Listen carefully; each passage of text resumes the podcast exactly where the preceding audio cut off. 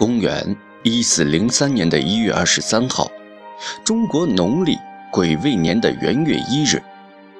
这一天，生活在这块土地上的人们，依旧延续着自古以来的传统，度过他们一年中最重要的节日——农历元旦。这一年，人们收到的类似于今天的贺年卡上，不再有建文的年号。建文第四年的统治。在一场史称靖难之变之后的战争后，成为了往事。公元一四零三年的大年初一，大明朝第三个皇帝朱棣正式启用永乐作为自己的年号，这一年为永乐元年。年号的更替，随之带来的将是这个王朝更多的变化。永乐元年。明朝的首都在中国的南京，这座六朝古都自东汉时代起就被认为有王者之气。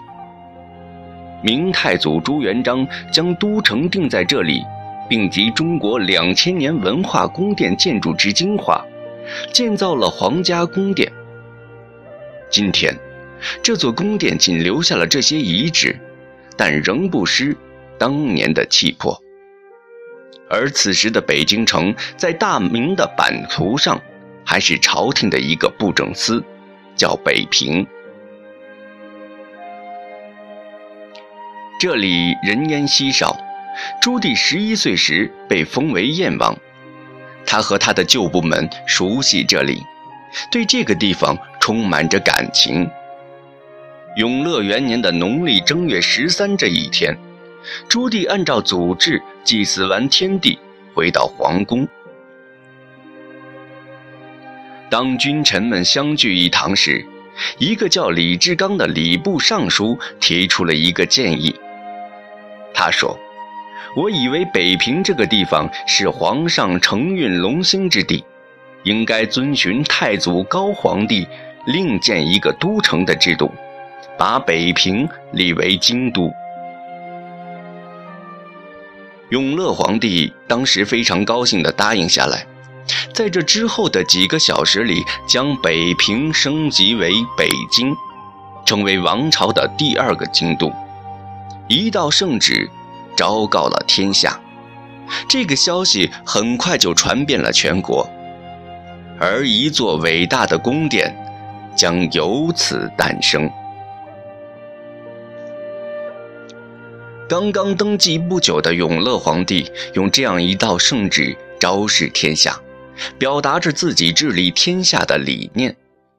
从目前看到的史料中，我们可以发现，公元一四零三年的朱棣正处于一种十分微妙而不安的气氛当中。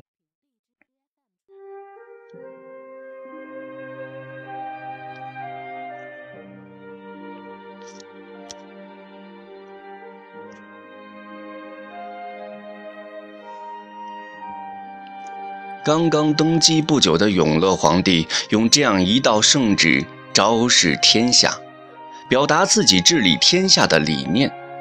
从目前看到的史料中，我们可以发现，公元一四零三年的朱棣正处于一种十分微妙而不安的气氛中。作为一个从侄儿手中夺取皇权、刚登大吉的皇帝，他面临太多棘手的问题。对于反对他的建文帝旧臣的杀戮仍在继续。杀了很多人之后，朱棣感到十分的不安。他也曾询问自己身边的大臣如常，他说：“我这样做会不会得罪了天地祖宗？”更让人感到不安的是，攻入南京城时，他的侄儿建文帝在一场大火之中神秘失踪。生死不明，尽管按天子礼仪，他给这位侄儿举办了隆重的葬礼，但后世的很多历史学家认为，当时被下葬的并不是建文帝本人，真正的建文帝很很可能已经逃亡在外。这件事成为朱棣最大的一块心病。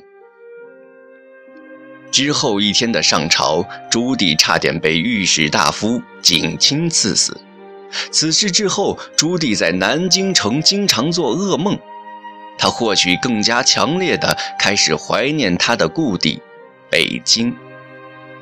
站在南京皇宫的遗址之中，我们不难想象，曾经在北方生活多年的永乐皇帝，可能越来越不喜欢住在南京城。